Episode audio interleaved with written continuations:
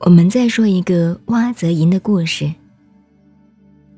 就范是一个人名，不要认为就是过错，犯是犯了罪。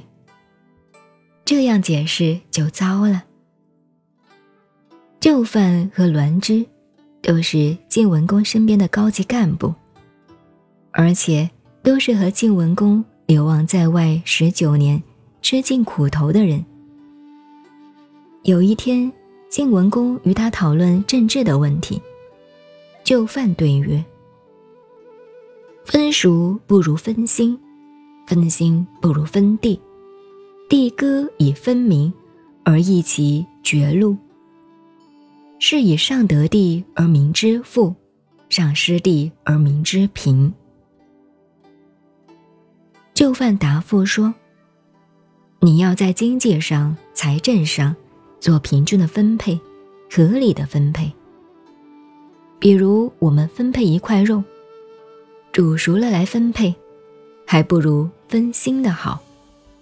你拿一块生的猪肉分给人家，五斤也好，十斤也好，分到猪肉的人，也许红烧，也许清炖，比较方便。一定要煮熟切片再分给人家，那么。人家就固定非吃白切肉而不可了，这样就有点强迫别人的意志了。这是分熟的不如分心的含义，是用譬喻的逻辑。再说，分食物给人家，不如分地给人家自己去耕地好。也就是说，最好是把皇室的私有财产、土地。平均地权分配给老百姓以后，而易其绝路，不但分配给他土地，使其生活安适，而且给他适当的职务，使他有事情可做。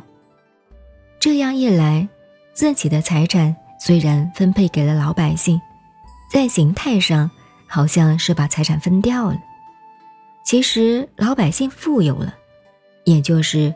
王室国家的富有，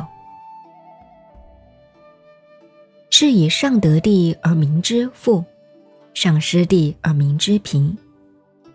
这两句话又是什么内涵呢？因为万一有敌人来侵犯，全国老百姓不要你下达命令，自然会起来作战。如果我们共有的国土被敌人占据了，那大家也完了。何谓？致师而战呢？致师是不等到下达命令，百姓自动的都来动员。